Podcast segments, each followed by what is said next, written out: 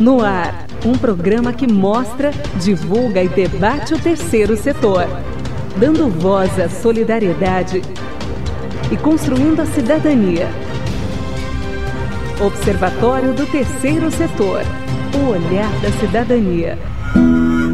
Achei você no meu jardim, entristecido, coração partido, bichinho arredio.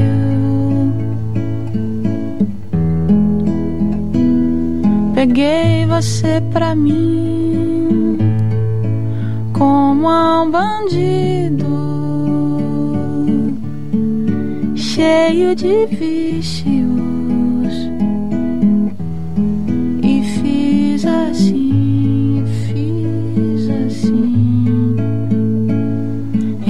Boa tarde, eu sou o Franklin Valverde e começa agora o programa Observatório do Terceiro Setor, o olhar da cidadania.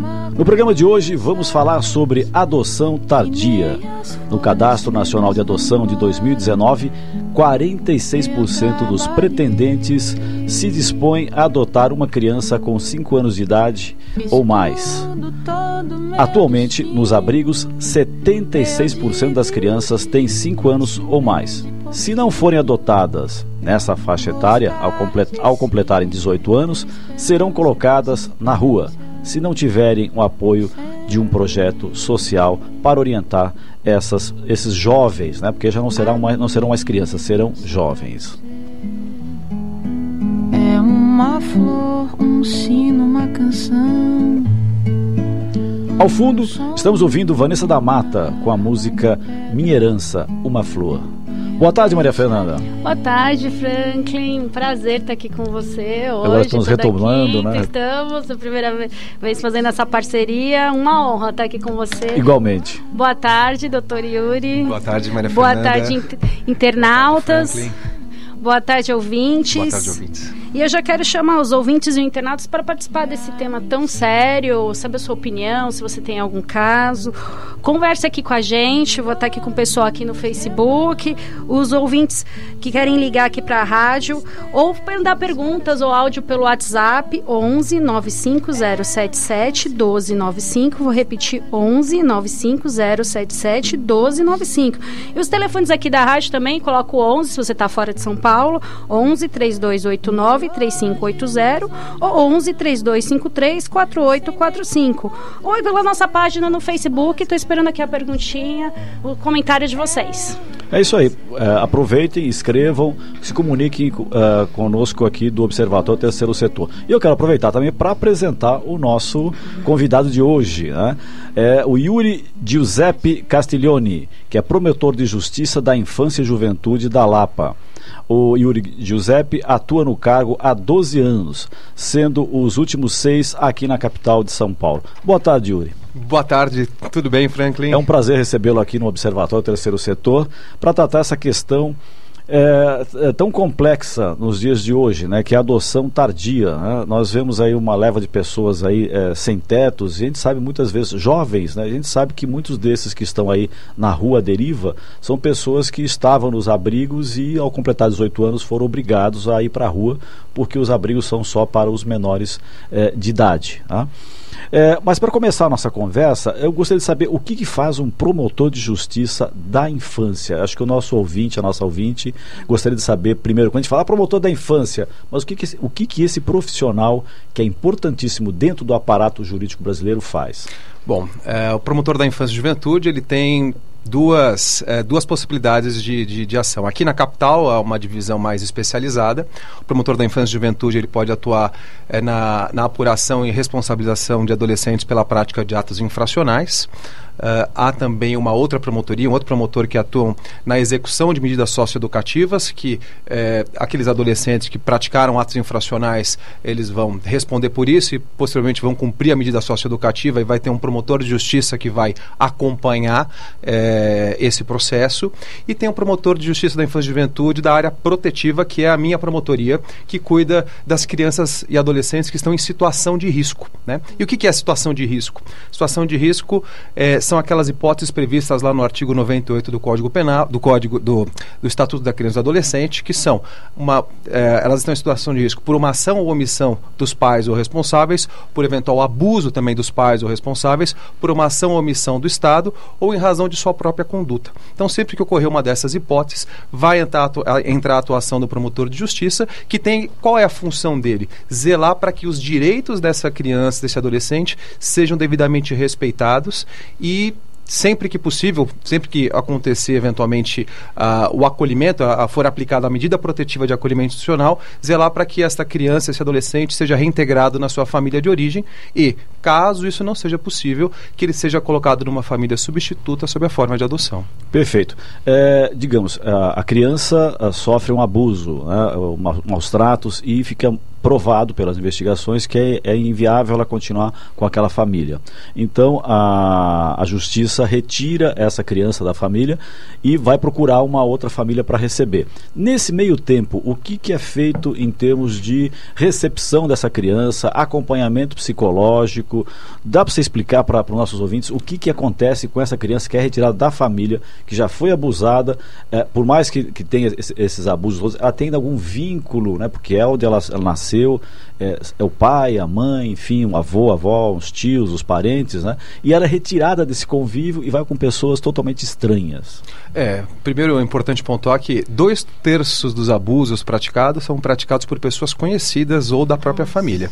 É, quando ela sofre um abuso, a primeira coisa que nós vamos verificar após já via providenciar a responsabilização do agressor é verificar se existe algum familiar é, que tenha condições e interesse de receber essa criança. Então, por exemplo, se o abuso foi praticado pelo padrasto, nós vamos verificar se a mãe, qual é a postura da mãe? Ela defende o agressor, muitas vezes isso acontece porque ele é o arrimo de família, ele sustenta a casa e, por vezes, muitas mães, infelizmente, acabam. É, tomando uh, o partido né, uh, de defender o, o, o agressor em detrimento da criança. Se isso acontece, nós vamos verificar a família extensa. Vamos verificar se tem algum tio, algum avô, algum parente que tenha condições e interesse em receber essa criança. Caso não tenha ninguém da família ou com vínculo com a criança que tenha interesse e condições de receber essa criança, é aplicada uma medida protetiva de acolhimento institucional. Essa criança vai para um abrigo. E Durante esse período em que ela fica acolhida neste, nessa instituição, eh, nós vamos tentar trabalhar essa família de origem, eh, aplicando medidas protetivas, eh, tentando conscientizar essa, essa mãe ou, ou, ou os familiares sobre a importância da criança poder voltar à sua família de origem. E isso ocorre por um por certo período. Uma vez esgotadas as, as possibilidades de trabalhar essa família. Eh, caso ao final nós verificamos que é possível reintegrar essa família, a criança é devolvida para a família natural, para a família de origem. Mas nunca com o agressor eh, uh, convivendo com a criança novamente em tese, normalmente, a, a, grande maioria dos casos, isso acaba não acontecendo. É, em em tese seria possível a recuperação de um, de um abusador, de um agressor. Confesso que eh, nos meus 12 anos aqui de atuação de promotor de justiça da infância e juventude, nunca aconteceu isso comigo. Mas eh, isso não é impossível acontecer. Né? Há pessoas que são passíveis de recuperação, eh, apesar de eu não ter testemunhado, mas, mas não seria eh, impossível disso acontecer via de regra, ela vai ser a, o agressor ele vai ser proibido de se aproximar dessa criança é, e vai, vai ser iniciado um processo para tentar recuperá-lo e reinseri-lo na sociedade. Só que o nosso foco aqui é a criança. Então, nós Perfeito. vamos primeiro é, verificar se a mãe é, agora, de repente, depois desse, desse longo período de trabalho, ela está apta a receber o filho novamente. É, caso isso não aconteça, ela continue. Normalmente, ela pede para a criança ou adolescente é, mudar o seu depoimento, dizer que não foi abusado, dizer que não foi nada daquilo. A criança acaba sendo constrangida a, a, a faltar com a verdade, a mentir, é, para inocentar o agressor, para que ele não seja preso ou para que ele seja colocado em liberdade. E quando isso acontece, mesmo depois desse longo período em que essa mãe e essa família trabalhada, aí não resta outra alternativa que não a colocação dessa criança numa família substituta. E aí é deflagrado um processo de destituição do poder familiar, é dado o direito do contraditório e da ampla defesa para esses pais, e ao final, caso seja julgado procedente a ação, essa criança ou esse adolescente é colocado para adoção. Perfeito, esse é um tema muito importante. Nós vamos continuar debatendo aqui com o Dr. Yuri Giuseppe, mas antes nós vamos falar sobre a Rádio ONU, nossa parceira de conteúdo uh, aqui do Observatório Terceiro Setor. E hoje traz a seguinte reportagem: Mulheres presidem um quarto das empresas no Brasil. Ana Paula Loureiro, de Nova York, tem as informações. Um estudo feito pela Organização Internacional do Trabalho, OIT, concluiu que um quarto das empresas brasileiras tem uma mulher na liderança. A agência fez uma pesquisa com 451 empresas do Brasil no âmbito de um relatório global sobre a representação feminina em cargos superiores. O relatório mostra que 69% das estruturas empresariais têm políticas de igualdade, de diversidade e de inclusão no trabalho. As três principais áreas onde a diversidade de gênero é promovida são no recrutamento, na retenção e promoção, na remuneração e na licença maternidade. Mais de 71% das empresas informaram que iniciativas sobre diversidade e igualdade de gênero melhoraram os seus resultados. Segundo a OIT, das empresas que relataram crescimento nos lucros devido à diversidade de gênero, 29% afirmaram que tiveram um aumento dos lucros entre 10 e 15%.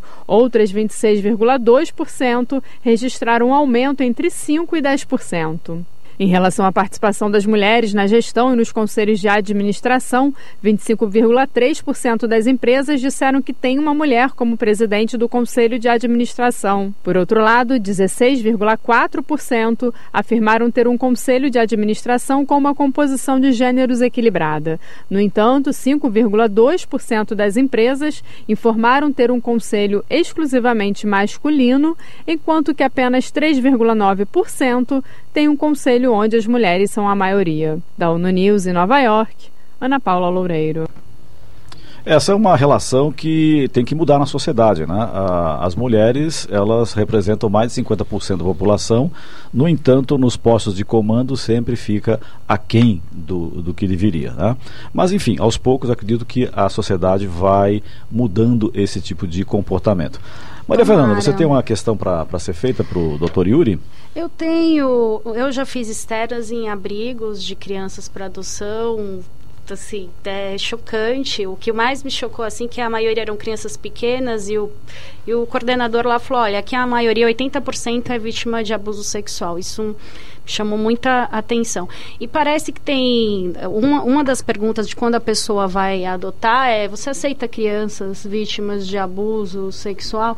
Eu queria saber qual a, assim, qual a porcentagem as pessoas mais aceitam ou não querem crianças vítimas de abuso? É, normalmente, é, essa é uma questão importante. Normalmente, a criança que é colocada para ser adotada, para adotar, né, é, que vai ser é, possível passível de ser adotada, é, o pressuposto que para ela ser colocada em adoção, há duas hipóteses. A primeira delas é que os pais biológicos entreguem essa criança, concordem em entregar essa criança para adoção. E a segunda hipótese é aquela em que há destituição do poder familiar. E quando ocorre a destituição do poder familiar, é, segundo o artigo 1638 do Código Civil, é, são quatro hipóteses. A primeira é castigar imoderadamente o filho, a segunda seria deixar o filho em situação de abandono, a terceira seria praticar atos contrários à moral e aos bons costumes, onde entraria aí a hipótese do, do abuso sexual. E a quarta seria entregar de forma irregular o filho a terceiros para fim de adoção. É aquelas hipóteses em que acontece alguma troca, uh, os pais biológicos uh, recebem dinheiro para entregar a criança ou algum tipo de favor. Então, uh, por que, que eu estou colocando essas hipóteses? A grande maioria das crianças e adolescentes que estão aptos a serem adotados foi vítima de algum tipo de violação de direitos. Então, é, muitas vezes chega um casal na promotoria reclamando: olha, eu estou aqui na fila de adoção já faz quatro anos e até agora ninguém me chamou, o que está acontecendo? E uma vez aconteceu isso, é, aconteceu isso comigo, eu pedi para levantar o cadastro desse casal e ao verificar o cadastro, eu notei algumas, algumas características. Primeiro, não queria, ele não queria, esse casal não queria que a criança fosse é, tivesse sido vítima de é, que os pais fossem drogaditos, usuários de drogas ou usuários de álcool. É, não queria que ela tivesse sofrido qualquer tipo de agressão. queria uma criança que basicamente não tivesse sido vítima de violação de direitos. É, e, e, e, ainda tinha um outro requisito que era que, que a criança fosse é, branca e até dois anos de idade é, eu falei, olha, o perfil dessa criança que você busca, né, infelizmente, com devido respeito, uma criança branca, até dois anos de idade, que não tem nenhum tipo de violação de direitos, essa criança está na casa dela com os pais dela, normalmente. É, com certeza, né? o, é impressionante. O pressuposto é para que, que a criança seja colocada em adoção é o quê? É que tem algum tipo de violação de direitos. Então, eu, na, na ocasião, eu esclareci isso para o casal, coloquei aqui, até expliquei isso que eu estou colocando aqui do, das hipóteses que permitem a decisão no poder poder familiar. E, e, e aí o casal entendeu, falou, puxa, então nós não vamos. Eu falei, olha, de, a, a, a, hipótese vai ser o quê? De entrega voluntária. E a entrega voluntária normalmente é recém-nascido que tem uma fila gigantesca, é, gigantesca né? É, então, é, só para se ter uma ideia, essa questão da raça. Segundo dados levantados hoje ainda, tem dos pretendentes de adoção que dizem que aceitam somente da raça de cor branca, são 14,63%. E os que aceitam somente crianças da raça negra são 0,78%. Isso chama atenção, ou seja, há casais que vêm até, até a, a, justiça falando, olha, eu quero uma criança somente da cor branca. Esses são 14%. E que querem crianças somente negras são 0,78%. Aí eu pergunto, qual o percentual de brancos e negros que nós temos na nossa sociedade? Tem alguma coisa é, errada, errada nessa é proporção? Mais da metade da população é negra ou parda, né? Bom, a gente vai chamar o intervalo. Já tem pergunta do internauta que eu vou fazer depois do intervalo, mas antes eu vou dar um recadinho. Estamos na Rádio FM com o programa Olhar da Cidadania, transmitido na Rádio USP toda quarta-feira, às 5 horas da tarde. São Paulo 93,7 FM, Ribeirão Preto 107,9 FM. Ou pelo site jornal.usp.br/barra rádio. Quer ficar por dentro de tudo o que acontece no terceiro setor e ainda ter acesso a todos os nossos programas? Acesse o nosso portal observatório3setor.org.br. Observatório do Terceiro Setor, o olhar da cidadania.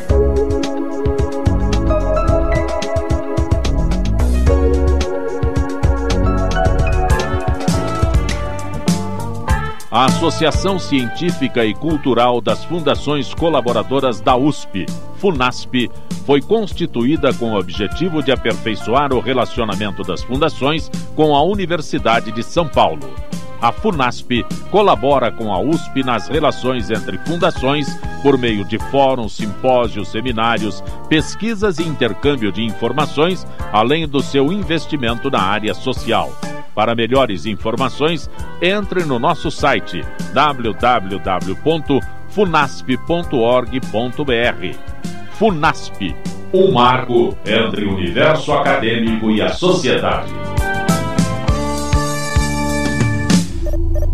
Internacionalizar a economia afeta o seu emprego? Para onde vai o Brasil? Ter opinião sem análise é só repetição. Repetição, repetição, repetição, repetição, repetição, repetição, repetição, repetição. Informação é importante. Análise é fundamental. Le Monde Diplomatique Brasil. Independente e crítico. Você está ouvindo Observatório do Terceiro Setor. Apoio FUNASP. Tendência Mídia.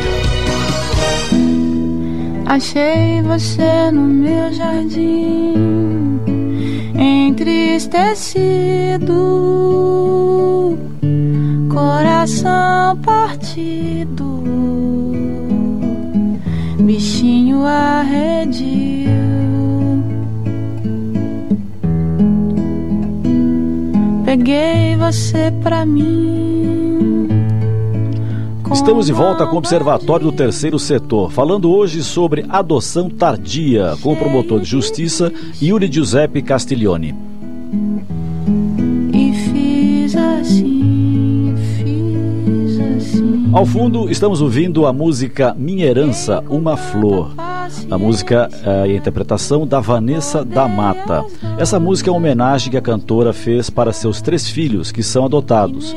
Ela enfrentava dificuldades para engravidar, então visitou um abrigo para menores órfãos em situação de vulnerabilidade e lá conheceu as crianças que hoje são os seus três filhos. Todo, todo meu destino eu dividi, ensinei de pouquinho. Bonita música e bonita atitude da Vanessa da Mata, né? Temos que registrar aqui que ela, é, é, ela adotou as, as, três crianças, né? são os seus três filhos, né? E, é, e, fez como homenagem a essa bela canção que nós estamos ouvindo ao fundo. Maria Fernanda, é, os nossos e as nossas é, é ouvintes, já, internautas já estão se manifestando já estão, e perguntando. Já, vamos para a pergunta César Santos. Obrigada, César, pela sua pergunta. Oi, oi, César. Para registrar um filho tem um tempo determinado? Não, para não, se, não... se registrar uma criança? É, eu acho que ele quis dizer isso, que ele Para reconhecer a paternidade, acredito eu, provavelmente. Eu, eu acho que sim, César. Depois você envia pra gente, se não for essa sua pergunta, direitinho, mas ele falou, e para registrar tem um filho, tem um tempo determinado? Não, a criança pode ser reconhecida a paternidade dela a qualquer tempo. É, para isso, basta que tem a nossa lei 8.560 de 92, ela diz que são várias as formas de, de, de reconhecimento desde ir até o cartório e reconhecer por escritura pública, até comparecer até a justiça e perante o juiz de direito reconhece a paternidade, lembrando que não há qualquer tipo de penalidade, não há qualquer tipo de multa, não responde por qualquer tipo de crime. É, é importante a gente incentivar e estimular o reconhecimento da paternidade, até porque isso é muito importante para a criança na escola, muitas vezes acaba tendo algum tipo de estigma por ela não ter lá o nome do pai no seu documento. Então isso isso, isso é muito importante. Agora, Yuri, quando uh, a criança nasce é, em uma maternidade, né, que nasceu em casa, enfim, nasce numa maternidade, é, a, a, criança só sai de lá depois que o pai, ou o responsável, a mãe, isso. apresenta a certidão de nascimento é, do registro da criança. Né? Antes disso, ela não, não consegue sair com a criança sem um registro, né? Com, é, não é obrigatório uh, sair com o registro. Na verdade, quando a criança ah, nasce, ela sai com a declaração de nascido vivo e tem um prazo para fazer esse, esse registro perante o cartório. Então, ah, tá. E também há hipótese em que, ou, é, onde começa a ter alguns problemas de, de, é, de fraude, irregularidades, o que a gente chama de adoção brasileira, são aqueles casos em que é, há o nascimento, por exemplo, fora do hospital, nascimento em casa, o parto domiciliar, em que há só a, a, a certidão de nascido vivo e, e aí muitas vezes acaba se colocando em algumas vezes nomes de outras pessoas para que já se registre diretamente essa criança eh, no nome de terceiro, lembrando que isso é crime. Né? Sim, né? apagando inclusive o, o, histórico dessa pessoa, né? Exatamente. Então, é, dar parto alheio como próprio é um crime previsto no Código Penal. Tá? Então, é, isso é crime. Quem tiver interesse em, em adotar, existem os caminhos legais, é simples. Depois posso aqui passar até dar Sim, o passo a passo de como Sim. tem interesse. Essa é uma das questões que nós vamos abordar aqui no decorrer do programa. Tem mais uma perguntinha aqui da Beatriz Donatelli sobre o tráfico de crianças. Existe algum controle? Obrigada, Beatriz, por sua pergunta. Existe um controle e existe até dentro do no âmbito do, do próprio Ministério Público existe um grupo uh, de combate, de enfrentamento ao tráfico uh, de seres humanos, uh, do qual eu fazia parte até 2012. É, esse é um tema que nos preocupa muito. Ele... Muitas crianças aqui no Brasil sendo Existem muitas crianças, só para se ter uma ideia, é, na época é, eu estava fazendo um levantamento, comecei esse levantamento em 2006. Hum.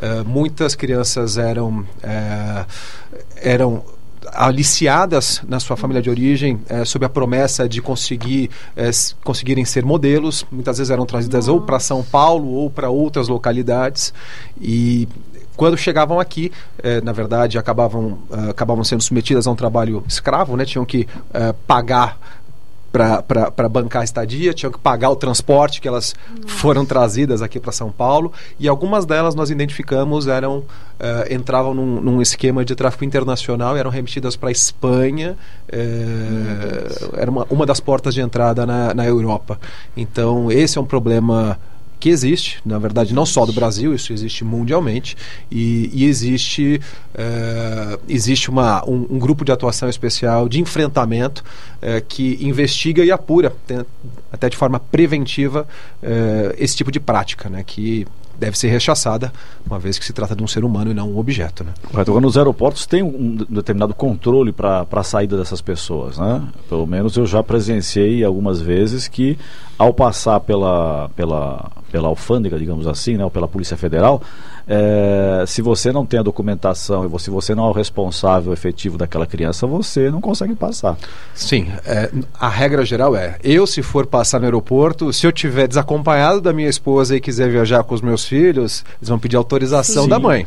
Sim. Agora, muitas vezes, quem está mal intencionado usa de duas estratégias. Normalmente, ou ele vai é, obter documento falso, Sim. e com esse documento falso ele vai conseguir ingressar no avião e, e, e levar a criança para fora do Brasil, ou ele vai por um outro caminho, levando a criança é, pela fronteira terrestre, terrestre seca, né? e aí vai por outros países que têm um controle menor e consegue também viabilizar esse tráfico internacional. Esse tráfico internacional, inclusive, a gente conversou com a Ivanise das Mães da SES sobre de crianças desaparecidas, que também inclui algumas crianças, e o que ela uma vez relatou é que vai, eles têm um perfil, vai, dois anos, branca, tal Daí vai numa comunidade carente e já tem o documento, da, já tem o nome, a idade, já tem a certidão de nascimento com aquelas características, pega a criança e já, e, e já vai para outro país, que, que, fica muito difícil, por isso que tem crianças de 20, 18 anos desaparecidas. É muito triste isso. É muito triste. Um caso emblemático que todos acho que tomaram conhecimento foi aquele caso da Madeleine, em Portugal, Sim. em que ela desapareceu do quarto de hotel dos Sim. pais. Ela tava, na verdade, os pais foram até o restaurante, deixaram ela dormindo no quarto sozinha, junto com com os irmãos. Quando voltaram, ela não estava mais. Né? Isso foi, foi na região sul de Portugal que aconteceu. E suspeita-se, não tem uma prova disso, que ela tenha sido vítima uh, de tráfico. Uh, ainda não se sabe. Uh, lá na Europa existe um, uma, uma rede, um esquema de, de, crime organizado, de exploração, em que tanto o tráfico de pessoas é para fins de tráfico de órgãos, né? Então se retiram os órgãos da criança ou para fins de exploração sexual. Então, fazem é, tudo que, que se possa imaginar com essa criança. E uma outra parte acaba indo para adoção, realmente, de forma irregular e ilícita. Triste. É, fora do ar, você tinha dito é, a questão da sensibilização né, dos casais que querem adotar. É, porque muitos deles, deles não, não estão aptos né, pra, ou não querem adotar crianças, sejam elas negras ou, ou como dizem, pardas, né? eu acho, acho esse nome horroroso, mas enfim, né? pardas e, e, e indígenas. Tá? Como sensibilizar essas pessoas para aceitarem a, a criança do jeito que ela é?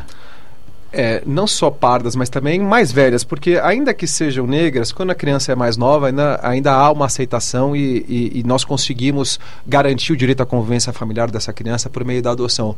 A nossa maior dificuldade é quando as crianças são ocorre quando as crianças são mais velhas. Então, é, nessas hipóteses, uma coisa que é importante ressaltar é, nós quando né, nós é, atingimos a fase adulta, conhecemos uma namorada, uma, uma vamos conhecer a nossa esposa, o nosso esposo, que seja seja, é, nós conhecemos uma pessoa que vem de vínculos da sua família de origem, ela tem o seu jeito de ser, tem os seus hábitos, conforme o que ela cresceu com a família dela. Só que ainda assim nós conseguimos nos vincular a essa pessoa, ter amor por essa pessoa e construímos uma família com essa pessoa. Isso, se isso é possível para quem, é, para quem já é adulto e se casa, por que não, não seria possível com uma criança mais velha, com, uma, é. com um adolescente mais velho? Esse amor que se constrói quando a gente casa é perfeitamente, perfeito, é, é, perfeitamente possível de acontecer também com uma criança, com um adolescente que é mais velho. Então, nós temos que quebrar esse receio, esse medo de, de dos pais não serem aceitos, esse medo de, puxa, mas ela é mais velha, já vai ter hábitos. Poxa, mas olha para sua esposa que você quer adotar. Você conheceu ela de bebê ou você conheceu ela já, já, já mais velha, de outros Ótimo. relacionamentos, enfim. É, acho que dificilmente, eu pelo menos não conhecia minha esposa é, quando era bebê, nem na minha infância. Conheci depois de formado. E, e não por isso não deixou de existir amor, não, não, não, é, não, não inviabilizou a construção de uma família. Então, acho que isso, essa sensibilização que nós temos que buscar. O fato da criança ser mais velha não significa que ela não vai desenvolver um amor, que da mesma forma que para conquista da, né, da, da, nossa esposa, da nossa namorada, e, existe um período em que tem que ter aquele agrado, aquele período inicial de conquista, com a criança também tem esse período de conquista. Sim, depois... e mesmo quando é, você é seu filho de sangue mesmo, ou de criação desde, desde que você nasceu, se você não cria vínculos de afeto Exato. com essa criança, ela também não. Você não vai ter o, um, uma, uma, um relacionamento uh, idealizado como essas pessoas têm, né? Que acham que. Não, tem que ser uma criança, digamos assim, entre aspas, zerada, né? Sim. Ou seja, que ela está totalmente. É, não tem influência nenhuma de ninguém e eu é que vou uh, colocar todas as influências, todas as ideias. É, é um grande erro o isso. O né? grande problema é aquela expectativa que os pais adotivos têm de serem pais perfeitos. E não existe pai perfeito. O pai biológico erra. Erra é, e muito. Com certeza. A gente erra mãe. muito, a gente eleva o tom da voz, às vezes a gente dá uma bronca, coloca de castigo numa vez, fala, puxa, mas que, por que, que eu fiz aquilo? Eu fui muito duro. A gente erra muito. E errar é normal, faz parte do processo de aprendizado. Então, é, aquele que tem interesse em adotar, não tenha medo. Errar faz parte desse processo. Então, não queira ser pai perfeito. Ninguém é pai perfeito, ninguém é perfeito. Exato. Bom, eu, o, pro, nossa produção ali está desesperada para chamar o comercial, mas antes eu quero agradecer a nossa audiência, os estados São Paulo, Paraná, Rio Grande do Sul, Bahia, Mato Grosso, Rio de Janeiro, Minas Gerais e Ceará. Obrigada, internautas. Um abraço para vocês. Um abraço para todos. Muito obrigada pela audiência. Esperando a perguntinha. Tem várias perguntas aqui dos internautas e pelo, também pelo WhatsApp que a gente vai fazer depois do comercial. Mas antes eu vou dar outro recado. O Observatório do Terceiro Setor é visualizado em mais de 170 103 países. Em 2018, atingimos mais de 20 milhões de pessoas. E mais de 380 mil pessoas nos seguem em nossas redes sociais. E atingimos mensalmente no Facebook quase 2 milhões de pessoas. É só lá curtir a nossa página, entra no nosso portal observatório3setor.org.br. Tem sempre notícias atualizadas do terceiro setor do mundo e do Brasil, principalmente da realidade que estamos vivendo hoje no Brasil. Agora vamos para o comercial e na volta a gente volta com a perguntinha de vocês, dos internautas. Quer ficar por dentro de tudo o que acontece no terceiro setor e ainda ter acesso a todos os nossos programas? Acesse o nosso portal observatório3setor.org.br. Observatório do Terceiro Setor O Olhar da Cidadania.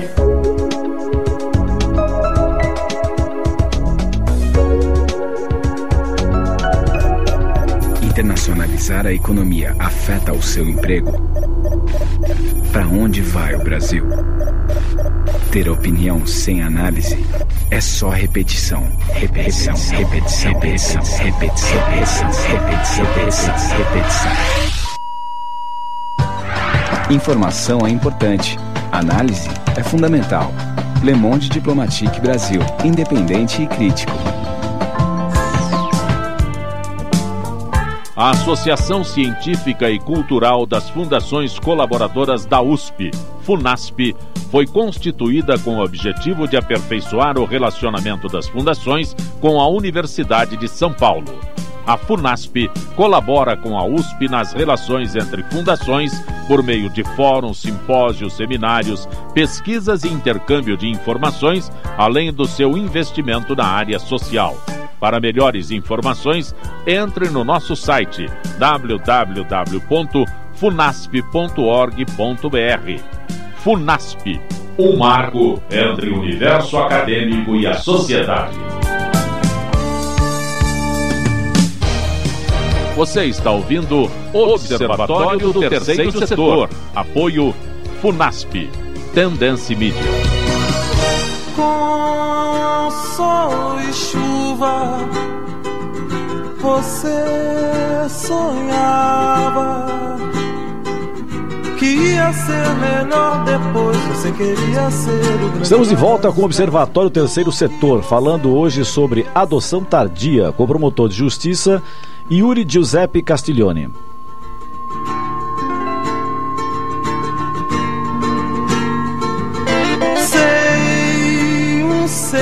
Ao fundo nós ouvimos essa linda canção Tudo o que você podia ser, interpretada por Milton Nascimento. Após a morte de sua mãe, Milton Nascimento ficou sob a guarda da sua avó. Uh, uma das filhas do casal para o qual a avó trabalhava, uma professora de música, não estava conseguindo engravidar e acabou se apegando ao Milton. A avó concordou com a adoção, desde que pudesse vê-lo algumas vezes e não tirasse o nome da mãe biológica do registro do Milton Nascimento. Não se lembra mais de mim. Você não quis deixar que eu falasse de tudo, tudo que você podia ser. Agora chegou um momento muito importante aqui dentro do nosso Observatório Terceiro Setor. Vamos falar sobre a boa notícia da semana. E essa boa notícia da semana, quem vai trazer para nós e para vocês que está nos acompanhando, seja pelo Facebook, seja pelo, pelo, pelo rádio, é o Valdir Simino, da Associação Viva e Deixe Viver. Valdir, qual é a boa notícia da semana? Caros amigos do programa Observatório do Terceiro Setor. Ao longo da história da humanidade, a vida dos indivíduos e das comunidades sempre estiveram apoiada em atividades físicas, na produção de alimentos, transporte, construção e uso de utensílios e da casa própria. A subsistência e a sobrevivência dos seres humanos dependiam de sua capacidade para se movimentar.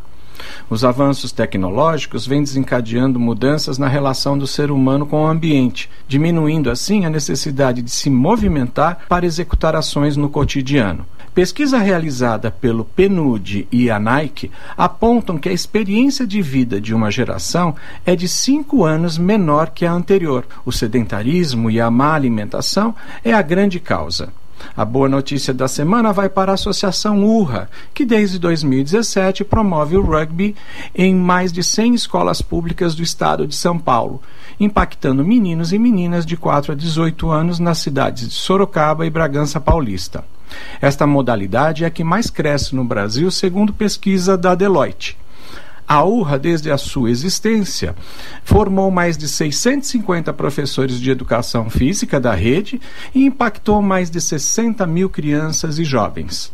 A prática de atividades físicas nos anos iniciais de vida é essencial para adquirir disposição, habilidades necessárias e experiências favoráveis para manter o hábito regular de exercícios físicos ao longo da vida.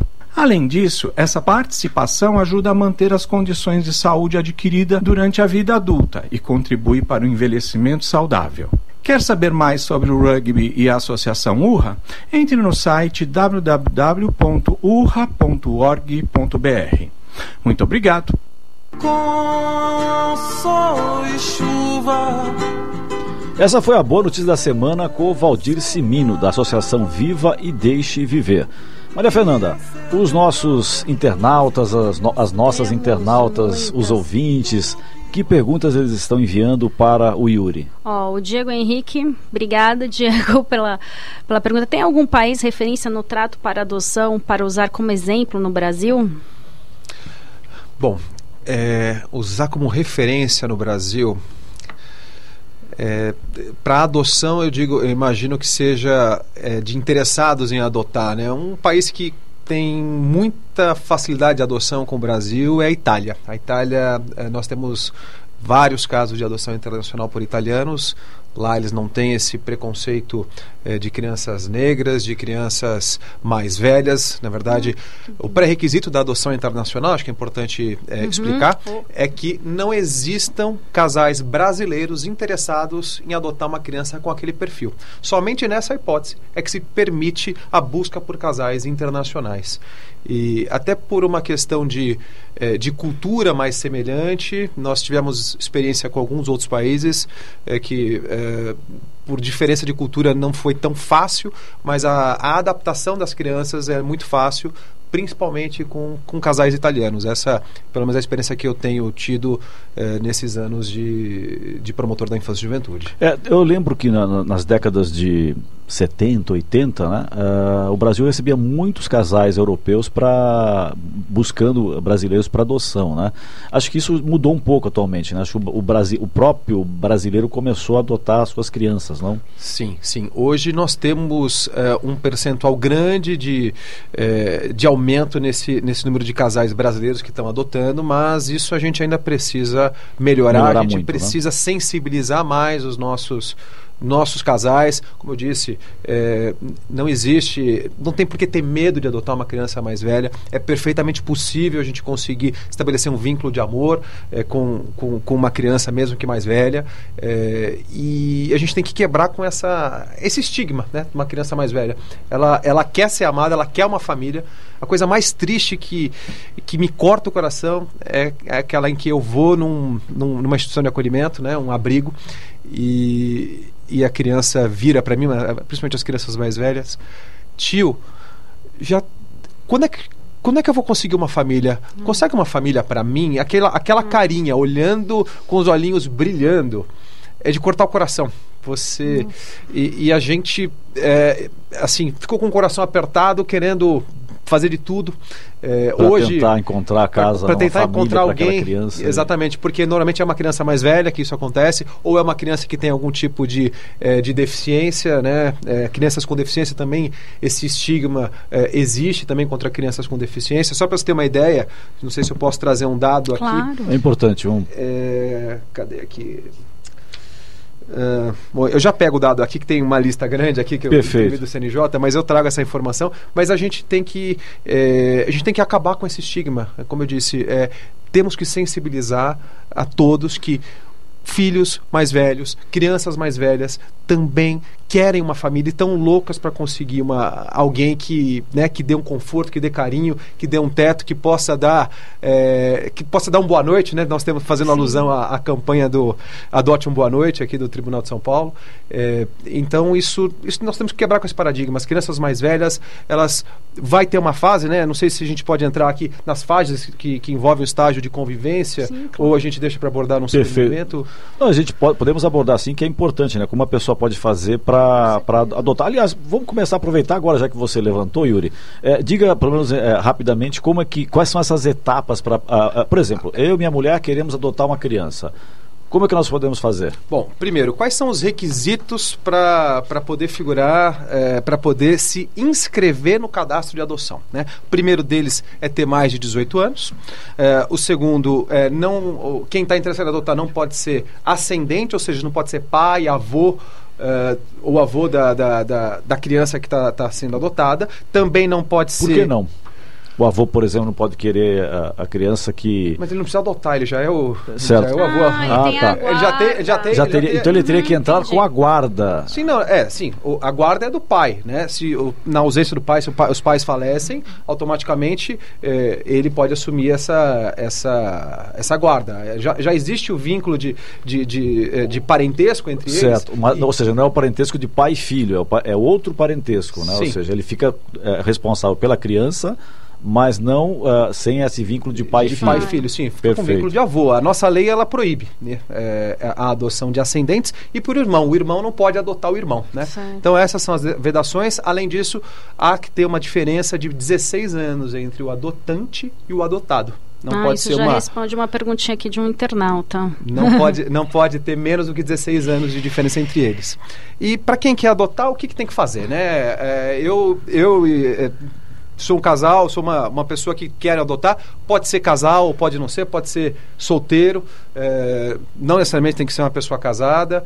É, o que, que essa pessoa deve fazer? Em primeiro lugar, tem que procurar uma vara da infância e juventude próximo da sua residência e apresentar uma documentação. Quais são esses documentos que devem ser apresentados? São aqueles previstos lá no 190, artigo 197A do Estatuto da Criança e Adolescente. Não sei se eu posso listar aqui ou. Sim, vamos, vamos lá. Vamos lá? Primeiro tem que ter a qualificação completa, ou seja, é, nome completo, Sim. profissão e todos os dados qualificativos, dados dos familiares. Tem que ser apresentada cópias autenticadas da certidão de nascimento ou casamento. É, ou declaração relativa ao período de união estável. É, tem que ser apresentada a cópia da cédula de identidade e do CPF. É, tem que ter um comprovante de renda e domicílio tem que ter um atestado médico de sanidade mental é, e física. Importante. Tem que apresentar certidão de antecedentes criminais e uma certidão negativa de distribuidor civil. É, depois disso, Uh, entregue toda essa documentação, a pessoa vai receber um número de processo, né? A vara vai dar um número de processo, que é o número do cadastro de pretendente à adoção, e vai agendar uma visita, na verdade, uma entrevista com, com essa pessoa ou com este casal interessado em adotar. O que, que vai ser feito nessa entrevista? Vai ser feita uma avaliação técnica com uma psicóloga, um psicólogo, um assistente social. É, e ele vai ser orientado a buscar um curso preparatório de adoção, em ocasião em que vão ser tiradas todas as dúvidas e expectativas que existem sobre a adoção. É, vai ser a oportunidade que ele vai ter para tirar todas as dúvidas. Normalmente isso acontece também com uma visita a um abrigo, né, para que ele possa conhecer como é que é a, o dia a dia das crianças que estão é, dentro desse contexto, dentro que vivenciam isso diariamente. Bom, pois não? Eu vou fazer uma pergunta porque antes os internautas aqui estão doidos tem muitas perguntas, a gente já vai para tanto que o Gabriel aqui que vocês viram entrou, ver, ó, perguntas dos internautas, tal. É, faz um bloco de questões É, que tem uma, uma certa semelhança Um, é, é só de uma conteúdo. pergunta. É, porque eu também, quando eu fiz essa externa nesse abrigo, ele me contou um caso que chegou um médico lá e falou: ah, eu vim escolher uma criança para adotar. Ele falou, não, você tem que ir lá no TJ. Tal. Eu falei assim, ai, que absurdo, quanta burocracia. Então, primeiro eu quero escolher e depois ir, lá. Ele falou, ó, aqui não é um pet shop. Eu quero deixar claro assim, a pessoa escolhe ou aquela característica, quando você falou que vai para o abrigo. Tem isso, fala, ah, eu vim aqui no abrigo, vou escolher uma criança. Não, não é assim que funciona. Ótimo, bem- Nós escolhemos o quê? Um perfil de criança. Então eu quero uma criança É até claro 10 isso. anos de idade. Eu aceito criança de raça branca, negra, indígena Uhum. ou qualquer outra que seja. Menino, menina. Menino menina, ou, ou- faz opção Ótimo. pelo sexo. Então eu vou escolher um perfil que eu desejo. Né? Conforme quanto mais restrito for o perfil, mais tempo vai demorar. Ou seja, se eu quero uma criança só até eh, um ano de vida, Uhum. branca, eh, vai ter uma fila enorme eh, de pessoas interessadas nesse perfil. Eh, então, quanto mais amplo for o perfil, menos o tempo de espera. Escolhido o perfil, eh, existe uma fila, né? existe um cadastro nacional de adoção que é gerido pelo Conselho Nacional de Justiça e o interessado em adotar ele vai entrar nessa fila e no momento em que surgir uma criança eh, com o perfil que ele escolheu ele vai ser contatado pela vara, né? Então na verdade como eu estava colocando aqui eh, ele concluiu lá aquela, aquela entrevista inicial, ele vai ser eventualmente aí vai, o processo vai para o pro promotor e para o juiz e vai ser deferido o processo dele de cadastro de pretendente de adoção. E aí vai ficar o quê? Ele vai ficar na fila de espera. Certo. Vai ficar nessa fila de espera. A hora que surgir uma criança com o perfil, dentro da fila, né, dentro da ordem que, que, que existe desse cadastro nacional, aí ele vai ser convidado até, aí até a vara, eh, vai ser apresentada todas as características dessa criança eh, e ele vai ser convidado a conhecer essa criança. Então, se ele tiver interesse em gostou né, aquilo que ele buscava tem naquela criança, eh, reúne todas as características, é iniciado um estágio de convivência dele com essa criança. eh, normalmente, nesse momento, é dada a guarda provisória para essa pessoa, para esse casal, e ele pode levar a criança para sua casa e inicia o processo de estágio de convivência. Né? E nesse estágio de convivência é que começam a surgir eh, diversas questões, né? Que eh, eu tenho aqui alguma, alguns apontamentos, eu não sei se. É, eu não quero vamos tomar as pergunta perguntas. dos internautas, depois a gente fala. Olha, a Beatriz e a Carla Regina têm perguntas parecidas. A Beatriz perguntou qual a dificuldade que os casais gays encontram para adotar uma criança. E a Carla Regina de Santana, muitos casais homoafetivos estão adotando. Ou ainda há preconceito com esse tipo de adoção? Não, hoje é cada vez mais comum casais homossexuais adotarem. eh, na minha promotoria, lá na Vara da Infância, Oh. tem vários casais que adotam. Até tive um caso interessante. Ah. Eh, a gente teve uma. eh, teve duas, duas, eram gêmeas, né, de 10 anos de idade. A gente conseguiu encontrar um casal que era de outro estado e eles adotaram e era um casal homossexual e garantiu o direito à convivência familiar de duas crianças e constituíram uma família eh, e dando um exemplo aqui eram eram gêmeos de 10 anos de idade Ai, que bom. então para desmistificar e quebrar Isso é importante para a criança, né? e hoje, Também, eh, né? esse caso eu tenho acompanhado. Né? Essa adoção foi há dois anos atrás. Eh, e hoje estão super bem. Eh, eles mandam fotos, né? Que a gente acaba. eh, eles acabam. Alguns casais acabam mantendo esse contato com a gente, mandam fotos dizendo como é que estão. E ele, o amor é de filhos mesmo. E, enfim. eh, então não tem essa, esse estigma, é um direito de adotar, independente do gênero da pessoa, tá? E é, no caso, crianças mais velhas, aí dando exemplo que é possível sim estabelecer um vínculo de amor e construir uma família. Uma família, perfeito. Mais perguntas dos Mais nossos perguntas. internautas? O Sérgio Augusto de Perdizes, quanto tempo dura o processo de adoção? Ouço falar que leva anos. É verdade? Qual o processo? Pergunta. Eu- então, É, de- Sérgio, t- depois você também vou- Não, mas eu- eu escreve vou- aqui pra gente se foi isso. Eu acho que é quando você. Eu, eu acho que ele quer dizer assim, quando você quer adotar uma criança, você fica esperando anos. Porque teve vários casos. Eu acho que o próprio eh, É. Yuri colocou, depende, da- do, Depende do perfil. perfil. que você está buscando. Mas vamos lá, eh, ah, tentando eh, eh, seguir a questão do nosso, do, do nosso internauta. Ah, a partir do momento que eu recebo essa criança, quanto tempo que, eu, que, é, que é levado para para se finalizar essa adoção? Então, ah, o estágio de convivência, é, em média, ele, ele dura em torno de 90 dias, mas isso depende muito do quê? Depende muito de cada caso. Eu não gosto, a lei ela fala lá em 90 dias, é, mas a experiência mostra que principalmente quanto mais velha a criança, muitas vezes demora-se um pouco mais para construir o vínculo. A criança muitas vezes ela tem medo de ser é, de ser novamente vi- violada nos seus direitos, né? É, eu tive uma, um, exemplo é, de um caso em que ah, houve três tentativas de adoção com uma, com uma menina e por quê? A primeira vez ela foi devolvida é, e, e, primeiro, é, deixar bem claro, a adoção é irretratável e irrevogável, não existe devolução. Quem eventualmente é, falar, ah, não quero mais, isso não é um produto que você compra no, no- no- mercado e fala, ó, quero exercer o direito de desistência. Da mesma forma que um filho biológico, você não tem como, não tem como voltar atrás, né? Então, é, é irrevogável a adoção, mas acabou sendo frustrada, esses pais adotivos foram destituídos do poder familiar e ela teve que ser colocada novamente. Só que quando ela foi é, nesse segundo momento para ser colocada numa outra família, ela tinha medo de ser abandonada. Então o que, que ela fazia? Ela testava os pais adotivos ali que estavam interessados em adotar para ver se eles amavam ela realmente, para ver se eles realmente é, queriam ela e, e- e se ela podia se abrir, o que é natural, né? Claro. Qualquer um de nós que sofresse uma, uma rejeição ia, ia ter essa postura. No caso dessa menina, a segunda rejeição, né? Quer dizer, ela já foi colocada para adoção e o, o- o casal também não aceitou ela, então ela teve uma segunda rejeição. É, Yuri, infelizmente, nós estamos chegando ao final do nosso programa. E os- o programa, quando é bom, acontece É, isso. A gente não percebe, não consegue perceber a rapidez desse tempo.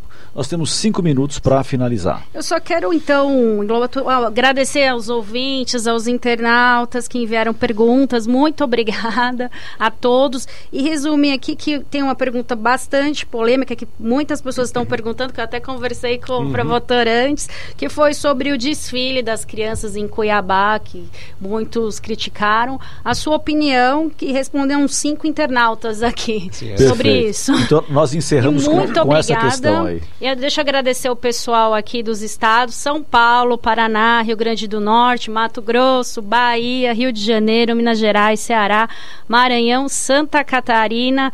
Muito obrigada pela audiência, muito obrigada. Desculpa não poder fazer tantas perguntas, mas certeza que o Yuri volta aqui, o promotor, para a gente debater de novo esse tema. Com prazer.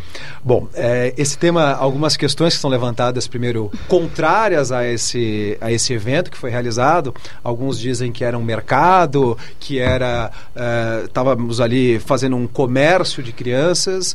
Não é nada disso. Na verdade, hoje, é, cada vez mais se mostra importante, a experiência mostra que nós temos que trabalhar. Antigamente, como é que funcionava? As crianças ficavam lá é, nos abrigos e acontecia exatamente isso. Passava lá um- uma, uma pessoa de carro, ah, quero. Antigamente, bem antigamente, antes do Estatuto da Criança e do Adolescente, quero adotar esta criança aqui e os critérios eram outros, as crianças ficavam nos abrigos, misturava-se crianças que eram a- adolescentes que praticavam atos infracionais com aqueles que estavam ah, à disposição para adoção. Eh, era uma outra perspectiva e as crianças ficavam no que se chamava antigamente de internato. Né? Então isso era muito Sim. comum. Eh, hoje não tem mais esse internato. É, hoje existe o abrigo, na verdade, a- o serviço de acolhimento, em que é, cada vez mais se mostra necessário que uma busca ativa. Nós temos que fazer essa busca ativa por interessados em adotar. São muitas as crianças e adolescentes que estão lá é, sem a mínima perspectiva de ter uma família. Então é necessária essa busca ativa. E por isso É, o tempo está acabando, eu vou responder rápido. É, e por isso que iniciativas dessa natureza, por exemplo, uh, teve tudo começou lá em 2015, uh, em que o, o, o, clube, posso falar o nome do clube? Pode, claro. O Clube Esporte, Esporte Clube Recife, é, lá no estado de Pernambuco, entrou com, com os jogadores entraram com as crianças que estavam disponíveis para adoção é, em campo, né, de mãos dadas com as crianças e ao mesmo tempo na arena é, passou um vídeo com a história das crianças. É, naquela ocasião, num único dia, eram 40 crianças. É, foram apresentadas, das quais 23 foram adotadas. E o fato da pessoa ir lá e assistir, como aconteceu nesse desfile, o fato da pessoa ir lá e ver o perfil daquela criança, conhecer aquela criança, não quer dizer que ele não vai ter que se submeter a todos os requisitos que eu estava colocando aqui. Ele vai ter que passar pelo processo de habilitação igual a todos os outros. Perfeito. Desculpa, acho que... Você volta numa outra oportunidade. Com certeza. O Observatório Terceiro Setor está terminando. Agradeço a presença de Yuri Giuseppe Castiglione, promotor de Justiça da Infância e Juventude da Lapa, e autor no cargo há 12 anos, sendo os últimos seis na capital de São Paulo. Esse programa foi produzido pela equipe do Observatório do Terceiro Setor. Coordenação técnica Sérgio Souza, trabalhos técnicos Cléo Rodrigues. Voltaremos na próxima terça, às 14 horas, com o Observatório do Terceiro Setor, na construção de uma sociedade mais justa, solidária, sustentável e tolerante. Boa tarde, Brasil. Achei você no meu jardim entristecido, coração partido, bichinho arredio.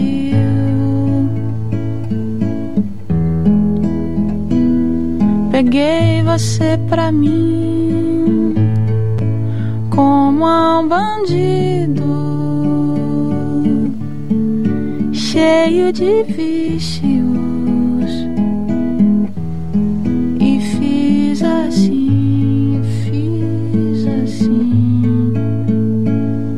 Reguei com tanta paciência, podei as dores, as mágoas, doenças, que nem as folhas secas vão embora. Eu trabalhei, fiz tudo, todo meu destino. Eu dividi, ensinei de pouquinho gostar de si, ter esperança e persistência sempre.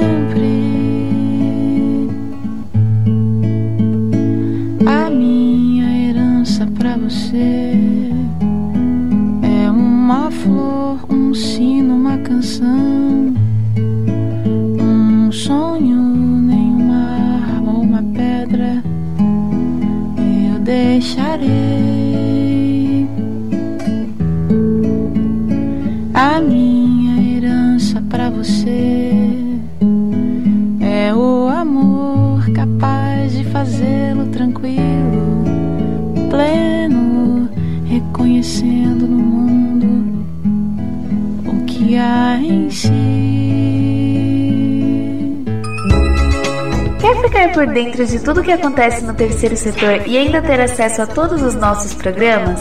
Acesse o nosso portal observatório3setor.org.br. Observatório do Terceiro Setor, o olhar da cidadania.